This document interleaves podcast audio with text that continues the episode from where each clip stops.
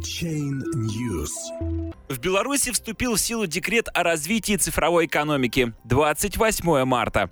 Однако в стране принят пока что лишь один нормативный акт об обращении криптовалют – стандарт бухгалтерского учета токенов – с 28 марта вступили в силу основные положения декрета президента Беларуси о развитии цифровой экономики. В соответствии с нормативным актом для резидентов Белорусского парка высоких технологий становятся доступными новые виды высокотехнологичного предпринимательства, включая блокчейн-разработки, майнинг криптовалют и проведение ICO.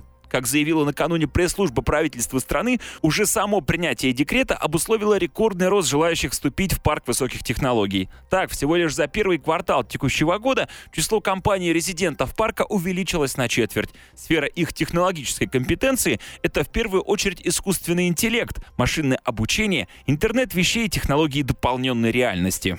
Декрет был подписан президентом Беларуси 21 декабря 2017 года и был воспринят многими IT-специалистами и экспертами как революционный для всей IT-сферы страны и в особенности для криптовалютной и блокчейн-индустрии. Однако за прошедшее с момента подписания время в стране был принят лишь один нормативный акт об обращении криптовалют – национальный стандарт бухгалтерского учета и отчетности цифровые знаки. Пока что вопросы практического применения криптовалюты блокчейна в гражданском обороте Беларуси будет разъяснять правительство совместно с администрацией ПВТ.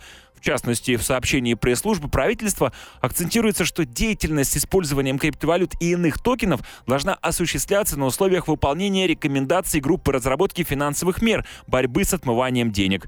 Правительство Белоруссии не собирается допускать использование криптовалют на внутреннем рынке вне рамок ПВТ.